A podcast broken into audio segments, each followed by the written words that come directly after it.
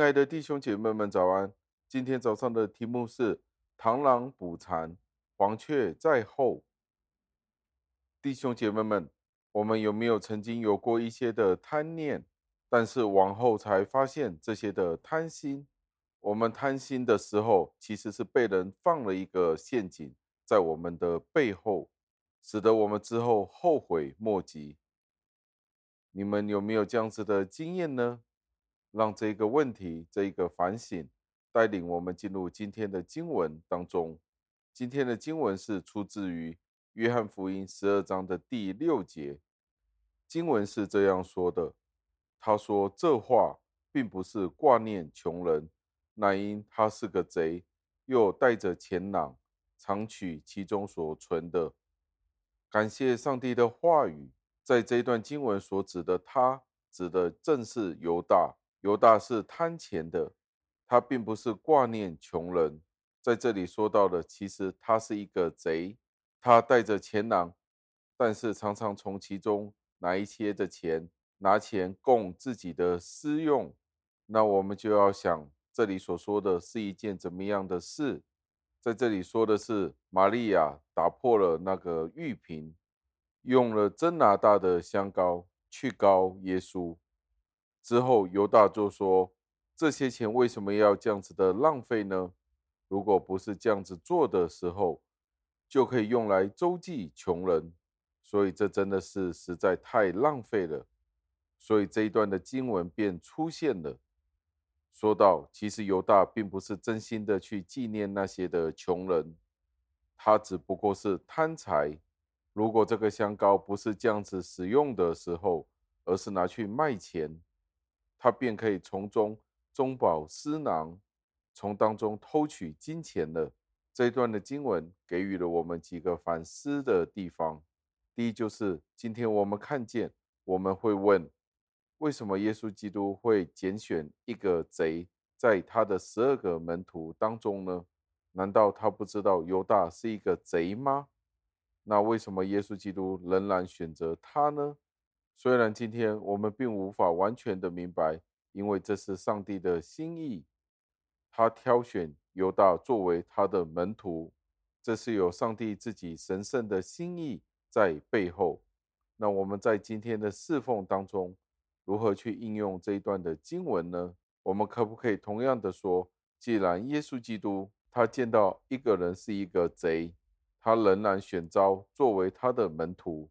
在他的团队里侍奉的时候，那我们今天在教会里可不可以都使用这一个原则放在教会里面？我们明明知道某一个人，无论是弟兄或姐妹，他是贪财的，但是我们仍然让他做财政的职务，啊，这并不是一个适合的动作，因为耶稣基督当时的拣选是有他的心意。今天在我们的教会当中。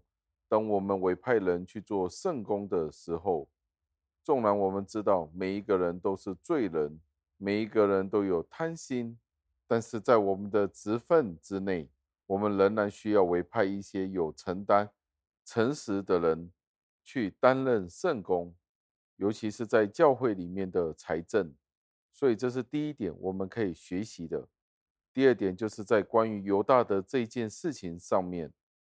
我们可以学习的是，纵然在人的里面，人都有败坏，都有惰性，都有软弱。所以，当我们在教会里面侍奉的时候，遇到有同工之间彼此的伤害，有人与人之间的冲突的时候，被别人出卖的时候，或者在教会里面真的有不诚实的行为，或者是在核心同工的架构里。出现了背叛的情况的时候，我们都可以有一个安慰。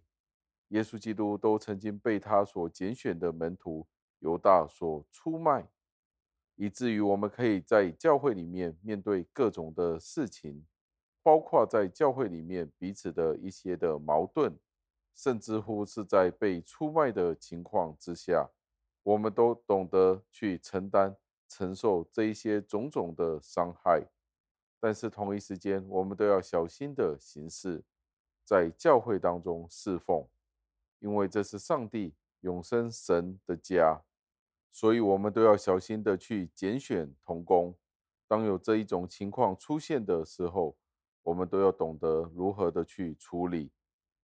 最后，更加重要的是，就是今天的题目：螳螂捕蝉，黄雀在后，都是给予我们的一个提醒。今天在教会里，在我们个人层面上，我们都有败坏的时刻。而这些的败坏，是我们主动的贪心。在经文的例子里，犹大就是贪财、贪金钱，以至于他最后出卖了耶稣基督。为了三十块的金钱，他就出卖了耶稣基督。但是他并不知道，他是被魔鬼所利用。今天弟兄姐妹们，我们有没有一些的罪？我们觉得有一些事情是我们可以贪心的。我们可以进取去拿到，但是却成为了魔鬼撒旦的工具。我们有没有可能被我们自己的私欲所诱惑和贪心，以至于我们去贪一些不应该贪心的事，以至于成为魔鬼的工具？我们就好像螳螂捕蝉，魔鬼撒旦就要像黄雀在后，去猎杀我们的灵魂，使得我们受到玷污。我们一起祷告，亲爱的恩主，我们再一次的赞美感谢您，因为我们见到犹大的这一个例子，其实都是我们今天每一个人的镜子。我们今天每一个人都有自己的败坏，都有自己的贪心。我们今天在教会里侍奉您的时候，都有我们自己的软弱，求主帮助，求主保守。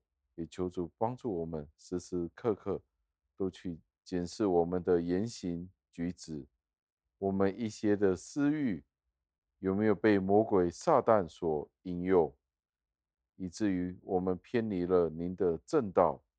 求主帮助，求主带领，求您垂听我们的祷告，感谢赞美，是奉我救主耶稣基督得胜的尊名求的，阿门。